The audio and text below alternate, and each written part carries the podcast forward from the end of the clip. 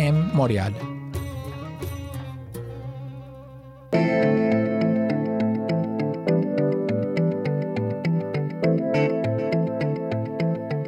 CIBL 105 Montréal.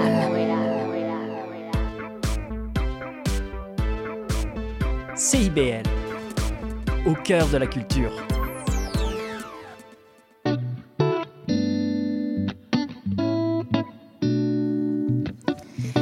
Bonjour tout le monde, bienvenue à Angle Droit, le rendez-vous hebdomadaire proposé par Éducalois et CIBL qui vous parle de droit autrement. Je suis Alexandra Guélil, bien heureuse de vous retrouver pour une nouvelle émission aujourd'hui.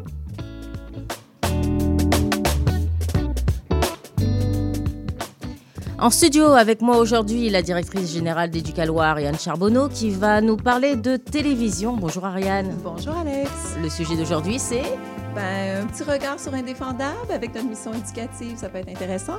Intéressant, oui. Également la conseillère pédagogique et innovation Isabelle Bourgeois qui nous fera un tour d'horizon d'un nouveau programme d'apprentissage dans nos écoles. Bonjour Isabelle. Bonjour, je venir vous parler du nouveau programme Culture et citoyenneté québécoise. On a hâte d'en savoir plus.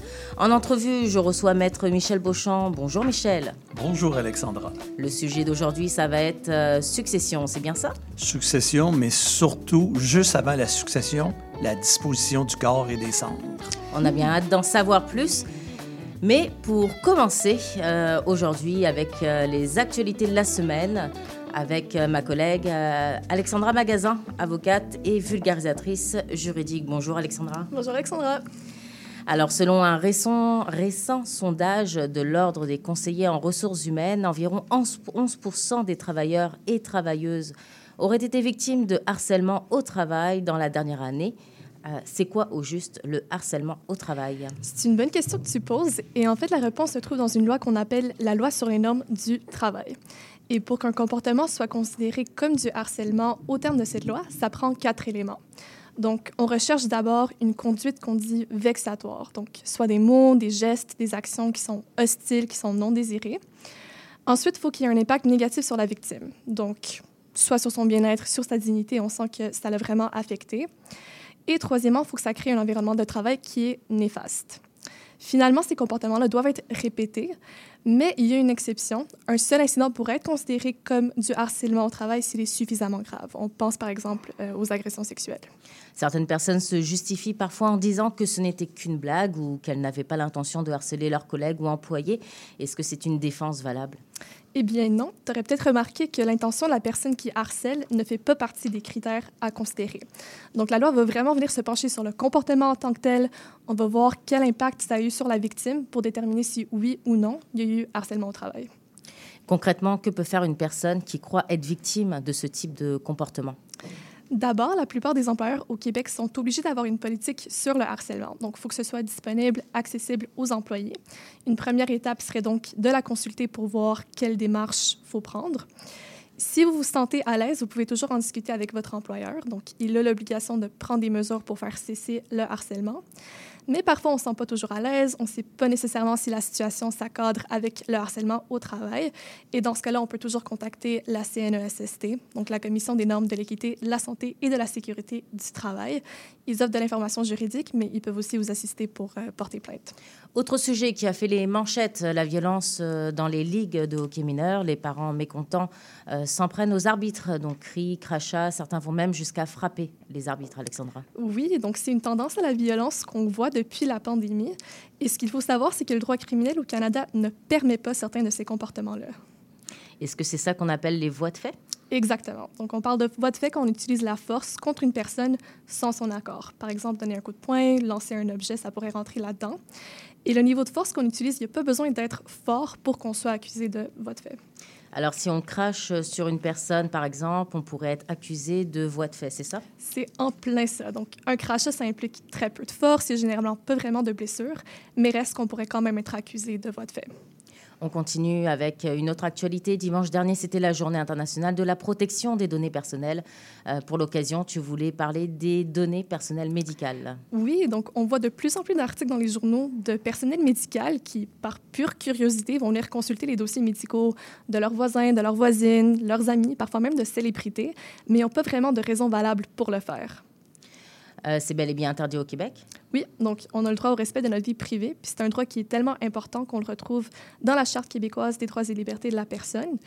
Et en tant que patient et patiente, on a des protections additionnelles, donc on a le droit à ce que notre dossier médical soit confidentiel. Donc, il faut qu'une personne elle ait un motif valable pour le consulter. Généralement, le personnel médical, dans le cours de leur travail, auront euh, une raison valable, ou sinon, il faut qu'on y consente pour, euh, pour leur donner accès. Les employés, le personnel infirmier ou tout autre personnel médical, euh, est-ce qu'ils peuvent, est-ce qu'ils subissent pardon, des conséquences pour avoir consulté un dossier médical sans raison valable, dis-moi? Oui, et puis les tribunaux prennent ce genre de transgression-là très au sérieux. Les conséquences sont donc assez graves. Il y a eu un tribunal il y a quelques, quelques mois qui a imposé une radiation de deux mois à une pharmacienne. Donc, radiation, ça veut dire qu'elle ne peut pas pratiquer, son permis est suspendu pendant deux mois. Puis, dans ce dossier, elle avait consulté les dossiers Santé Québec d'amis et de partenaires romantiques potentiels, encore une fois par pure curiosité, sans autorisation, sans aucun motif valable. Et dans quelques cas, ça va même jusqu'à un congédiement. Donc, ce fut le cas d'une agente administrative euh, dans un CLSC. Elle a consulté de nombreux dossiers d'usagers et d'usagères. Je pense que c'était dans les milliers environ. Puis, euh, dans ce dossier-là, il y avait beaucoup de facteurs aggravants. Donc, elle niait les faits, elle n'avait pas vraiment de remords, et le tribunal a jugé qu'elle euh, devait quitter l'emploi, dans le fond. Merci beaucoup, Alexandra, pour cet éclairage sur l'actualité.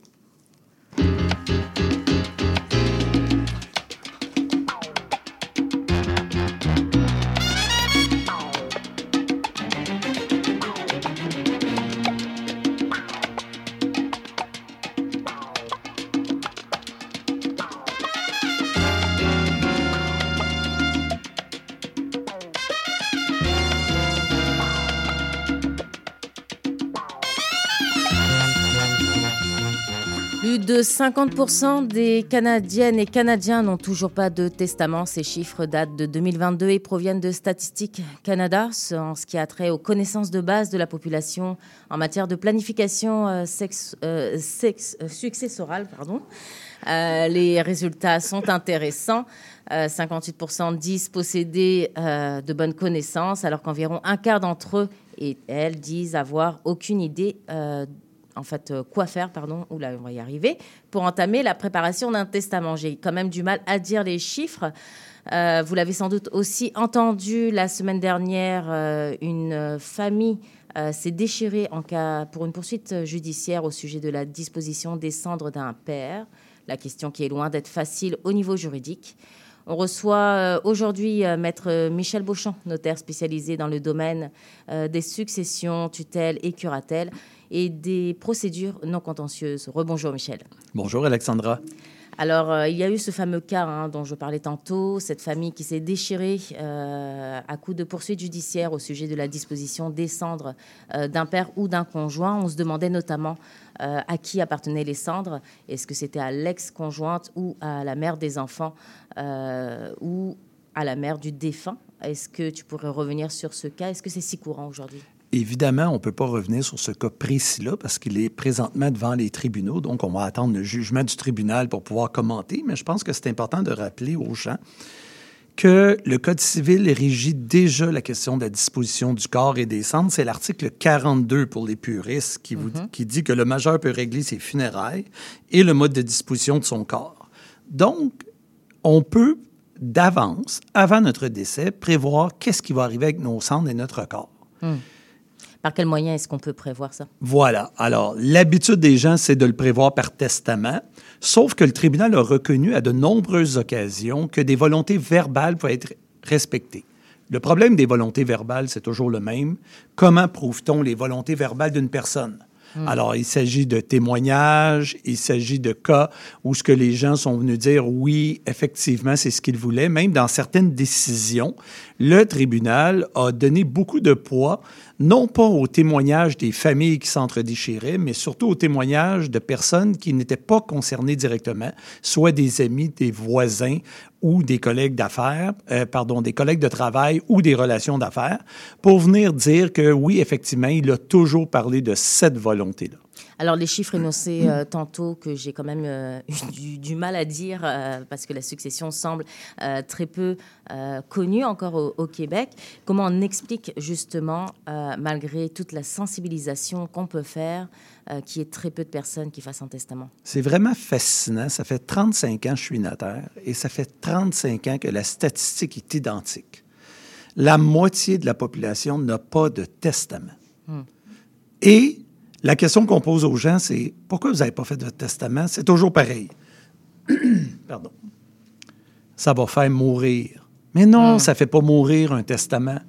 Un testament, c'est justement pour prévoir la protection de tes proches et des gens que tu aimes après ton décès. Et aussi, si tu ne fais pas de testament, c'est la loi qui va décider à qui va tes biens et ce n'est pas nécessairement les personnes à qui tu voulais donner. Donc, si tu veux vraiment protéger tes proches, si tu veux vraiment faire un dernier geste d'amour, si on veut être romantique, c'est de faire ton testament. Est-ce que le fonctionnement réel euh, du testament est connu de tous et de tout Parce que là, c'est un peu facile. Euh, J'ai autour de la table quelques juristes, euh, dont une non-juriste.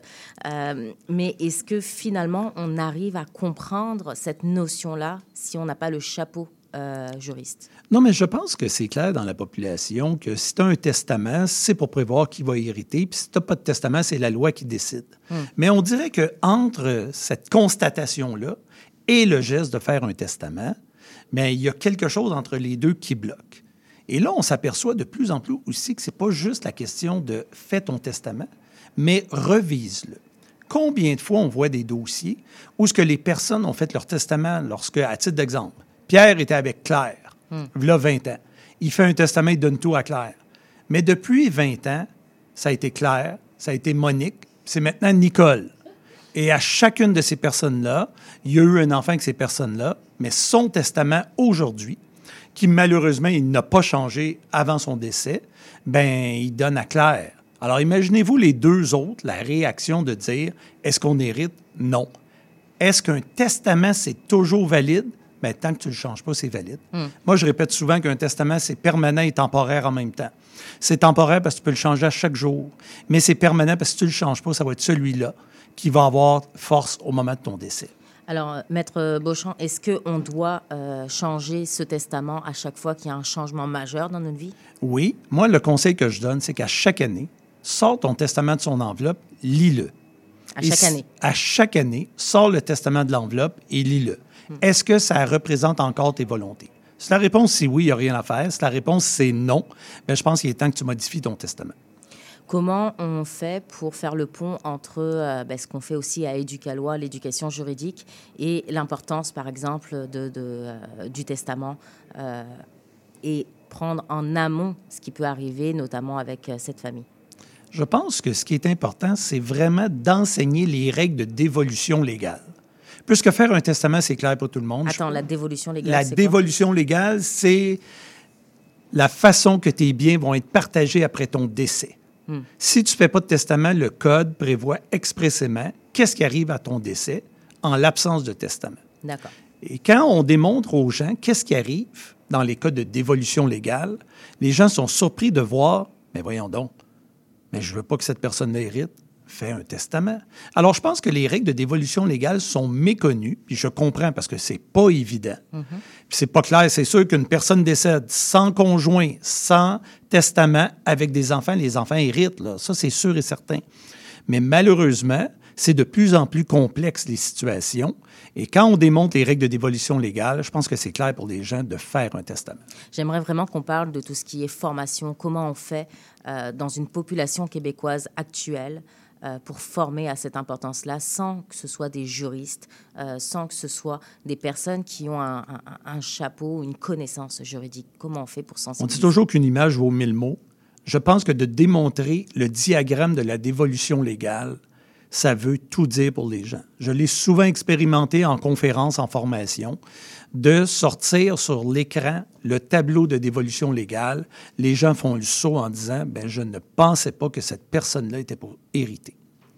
Maître Beauchamp, merci beaucoup. Je rappelle euh, que vous êtes notaire et euh, qu'on a la chance hein, de compter euh, sur vos talents euh, au- du côté de- du conseil d'administration d'Éducalois. Merci beaucoup.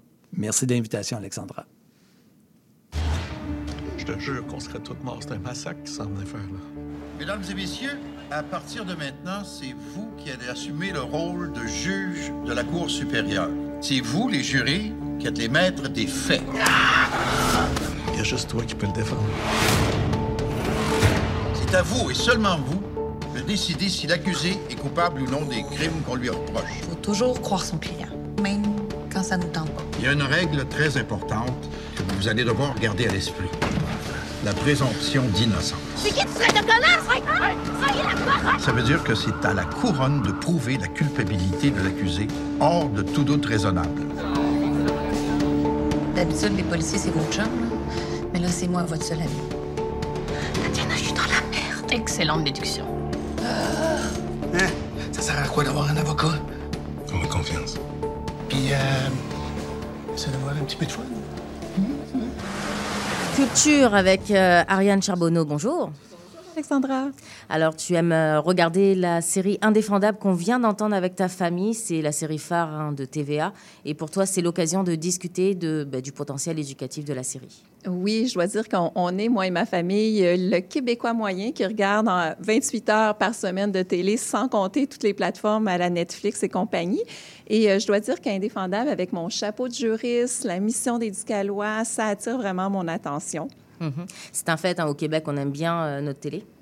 Oui, et euh, vraiment deux téléséries quotidiennes qui s'affrontent à heure de grande écoute et qui rameutent 2-3 millions de personnes. Euh, je parle évidemment de Stat et de Indéfendable. C'est un signe distinctif. Alors, la question du jour, est-ce qu'on peut regarder Indéfendable pour apprendre le droit, par exemple, passer le barreau? Euh, ben, disons pour le divertissement, sûrement. On regarde Indéfendable. Il y a des trucs, évidemment, qui sont romancés pour faire de la bonne télé. Euh, je pense notamment au fait que le rythme est hyper rapide. Dans la réalité, tu ne te fais pas euh, accuser une journée avec le procès le lendemain. Ça prend des étapes de l'enquête, préparation de dossier. On a besoin d'un peu plus de semaines et de mois. Je dirais aussi que mes collègues criminalistes euh, vous diraient que les journées sont peut-être moins trépidantes, euh, peut-être même un peu plus mornes et drabes. Il y a beaucoup d'administratifs dans, la, dans, la, dans le, processus d'un dossier. Il y a rarement des envolées lyriques comme on voit évidemment dans, dans une série télévisée. Euh, mes collègues aussi au DPCP, à la direction des- de la poursuite criminelle et pénale, qui, j'ai l'impression, parfois sont dépeints comme des personnes euh, limite inhumaines, euh, comme si on se souciait pas du traitement des victimes. Je pense notamment à un cas de témoignage euh, qui a été présenté euh, récemment où c'est l'avocat de la défense plutôt que celui de la poursuite qui a demandé à ce que la victime puisse témoigner sans voir l'accusé. Dans la réalité, ça aurait peut-être été euh, une situation inverse. Et surtout, il n'y a pas autant de monde qui se font innocenter. Euh, c'est plus genre 90 des gens qui sont reconnus coupables que l'inverse qu'on voit euh, dans la série. Est-ce qu'il y a des bouts réalistes dans cette série? Ah oui, euh, par ailleurs, vraiment, il y a un beau souci, moi, je trouve, de réalisme et de crédibilité dans euh, notamment les discussions sur les points de droit qu'on voit. euh, le personnage principal, là, Léo McDonald, avec celle qui était stagiaire, devenue jeune avocate, ça fait bien souvent écho aux règles de droit en vigueur.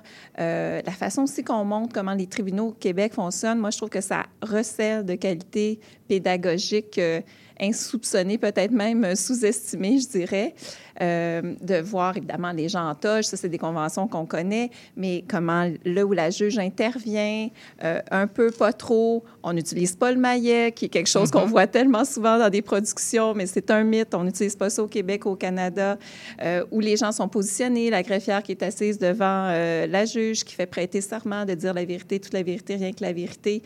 Euh, la façon qu'on traite les objections, moi, Alexandra, étudiante en droit, j'aurais adoré pouvoir voir cet exemple didactique-là qui est, on ne fait pas juste objecter dans une Mhm. objection, on doit expliquer pourquoi, puis on voit vraiment comment ça se passe. Ce qui n'empêche pas parfois certaines entorses. Je pense euh, récemment, on a vu l'avocat euh, de la poursuite pendant un procès saisir l'arme du crime, puis la pointer vers l'accusé pour faire évidemment un peu des effets de toge devant le jury. C'était pour l'effet dramatique parce que dans la réalité, faire ce geste-là, ça aurait été une infraction. Alors, Ariane, on rappelle hein, euh, que la série est une initiative de maître Richard Dubé, criminaliste de plus de 40 ans de carrière, qui est malheureusement euh, décédé subitement le 6 janvier dernier. Oui, c'est une idée que Maître Dubé portait, semble-t-il, depuis des années. Euh, il était vraiment derrière le collectif d'auteurs de la série. C'est lui qui est à la scénarisation, qui emmenait la matière brute avec toute son expérience. Et selon sa conjointe et co-autrice de la série, Isabelle Chevrier, Maître Dubé souhaitait, euh, par cette série-là, présenter sa vision du système judiciaire, redonner ses lettres de noblesse euh, au rôle d'avocat criminaliste, qui parfois, dans l'esprit des gens, est peut-être confondu un peu avec l'accusé. Et son décès a secoué beaucoup de gens dans la communauté. Il était connu, apprécié. C'est quelqu'un qui ont décrit qu'il avait une voix chaude, profonde. Les gens étaient portés à l'écouter, beaucoup de charisme, mais aussi apprécié comme mentor. Puis ça, parfois, ça manque euh, chez les plus jeunes. Une tête grise qui va t'écouter, qui va te faire penser à tel ou tel point. Un peu comme dans la série, on voit Maître Lapointe agir au sein de son cabinet. D'ailleurs, sa conjointe, euh, Madame Chevrier, indiquait que Maître Lapointe, dans la série, c'est l'alter ego de Richard Dubé en fin de carrière, alors que Léo McDonald le représente plus dans la quarantaine.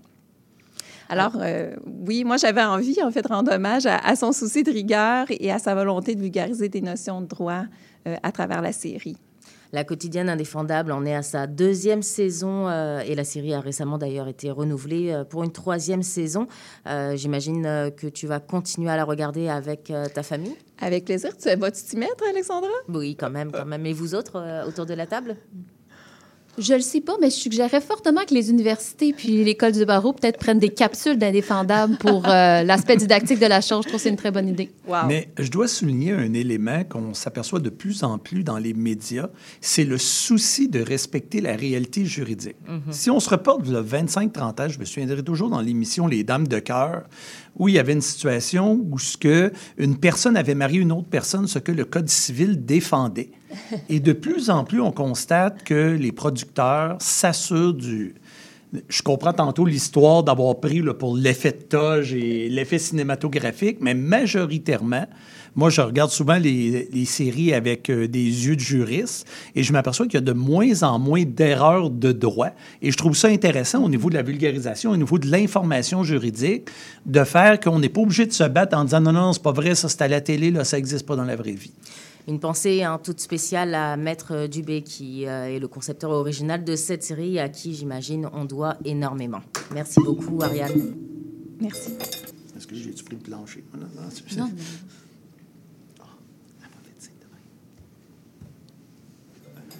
Thank you.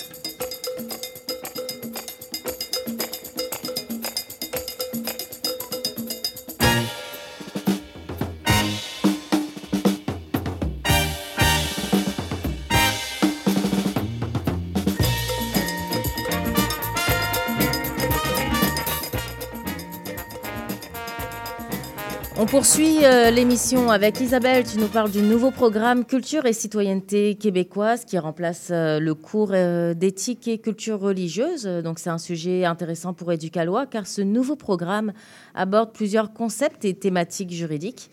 Est-ce que tu peux nous donner un peu de contexte autour de ce nouveau programme, s'il te plaît? Tout à fait. Donc, c'est le nouveau programme CCQ, non pas pour euh, Code civil du Québec, mais pour Culture et citoyenneté québécoise, qui euh, va entrer dans toutes les écoles primaires et secondaires à partir de la rentrée euh, scolaire en 2024. Ça va être vraiment pour tous les élèves de la première année du primaire au cinquième secondaire, à l'exception de secondaire 3.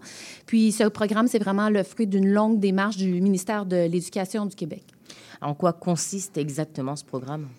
Euh, le programme a comme finalité de développer les connaissances, les compétences qui sont nécessaires à ce qu'on appelle le dialogue démocratique.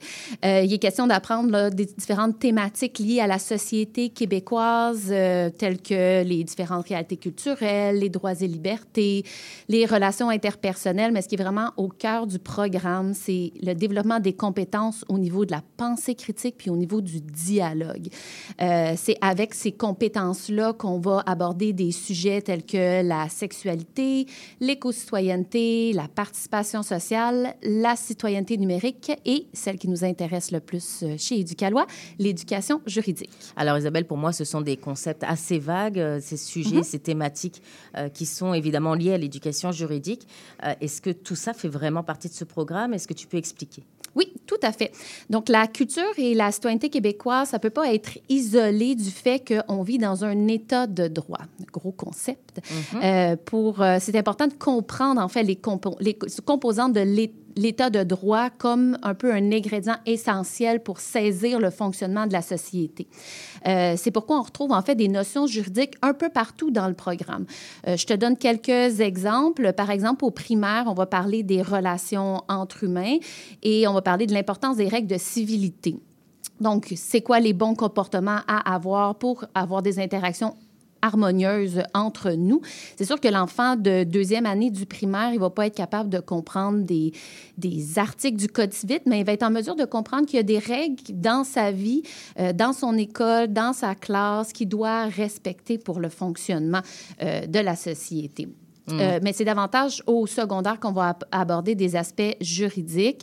Euh, J'ai mentionné quelques thématiques là, euh, précédemment liées à la démocratie, la sexualité, les technologies. Mais en quatrième secondaire, il y a vraiment un bloc justice et droit. Donc, les élèves vont être amenés à réfléchir à différentes comme questions juridiques liées à, ces thématiques. C'est quoi la discrimination? Euh, Qu'est-ce qui constitue une agression sexuelle? Est-ce qu'il y a différentes formes de justice? C'est quoi les comportements illégaux en ligne? Euh, C'est quoi les règles qui sont propres aux jeunes, par exemple? Alors pour ceux qui nous rejoignent euh, et qui ne connaissent pas forcément Éducalois, on est dans les écoles. Tu as sans doute eu des échos des professeurs sur leur perception de ce nouveau programme. Est-ce que c'est un gros changement pour eux? Tout à fait. Ça demande un certain temps d'adaptation. Euh, présentement, le personnel enseignant, les conseillères, conseillers pédagogiques et les centres de services scolaires, s'activent pour bien comprendre le programme, euh, bien élever leurs connaissances et trouver surtout des activités qu'ils vont faire avec les élèves. Euh, rapidement, Éducalois sera-t-il impliqué, euh, sera-t-elle, pardon, euh, l'organisation sera-t-elle impliquée pour les classes auprès des professeurs qui enseigneront ce nouveau programme? Tout à fait. Donc, on est en train de travailler très fort à adapter nos trousses pédagogiques à l'intention du personnel enseignant pour qu'il y ait des activités, des outils clés en main qui peuvent adapter en classe pour être sûr de ne pas partir de zéro et réinventer la roue. Puis également, en partenariat avec le ministère de l'Éducation, Éducalois va animer deux formations. Donc, une formation le 20 février et le 21 février à l'intention des professeurs du niveau primaire et du niveau secondaire. Donc, à ce moment-là, on va renforcer les connaissances juridiques des profs, puis on va leur donner quelques trucs et astuces pour enseigner ces notions très complexes de droit. On a très hâte. Alors, euh, si ce sont des professeurs, Isabelle, conseillers ou conseillères pédagogiques, directrices, euh, directeurs d'école, on se donne rendez-vous sur éducationjuridique.ca pour trouver toutes les trousses euh, pédagogiques pour le nouveau programme Culture et citoyenneté québécoise. On rappelle, hein, Éducalois sera présent lors du congrès de l'Association des professeurs de culture et citoyenneté québécoise le 29 et 30 avril prochain.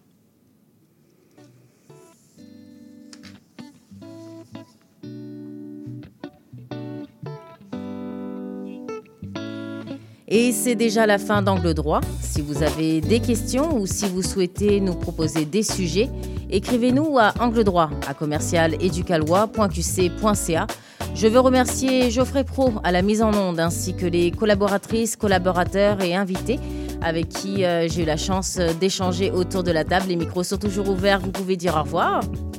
Merci beaucoup. À la réalisation, Jason Paré, merci. Bonne journée à l'écoute euh, de CIBL 101.5.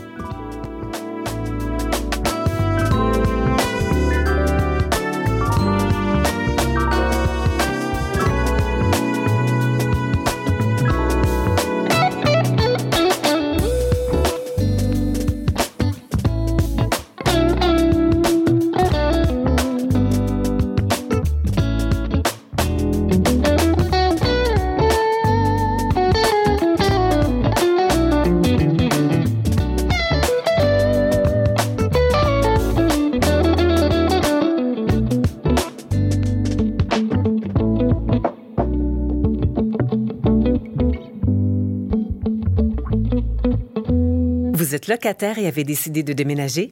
Assurez-vous d'avoir signé un nouveau bail avant de résilier votre bail actuel. N'attendez pas. Commencez votre recherche de logement dès maintenant. De plus, si vous êtes à faible revenu, vous pourriez recevoir jusqu'à 170 dollars par mois pour vous aider à payer votre loyer grâce au programme Allocation Logement. Pour en savoir plus ou pour obtenir de l'aide dans votre recherche de logement, visitez québec.ca recherche logement. Un message de la Société d'habitation du Québec. Je m'appelle Charlie Mulot et je vous donne rendez-vous tous les vendredis à 20h pour La Cabane à Conte, l'émission où on vous raconte des histoires.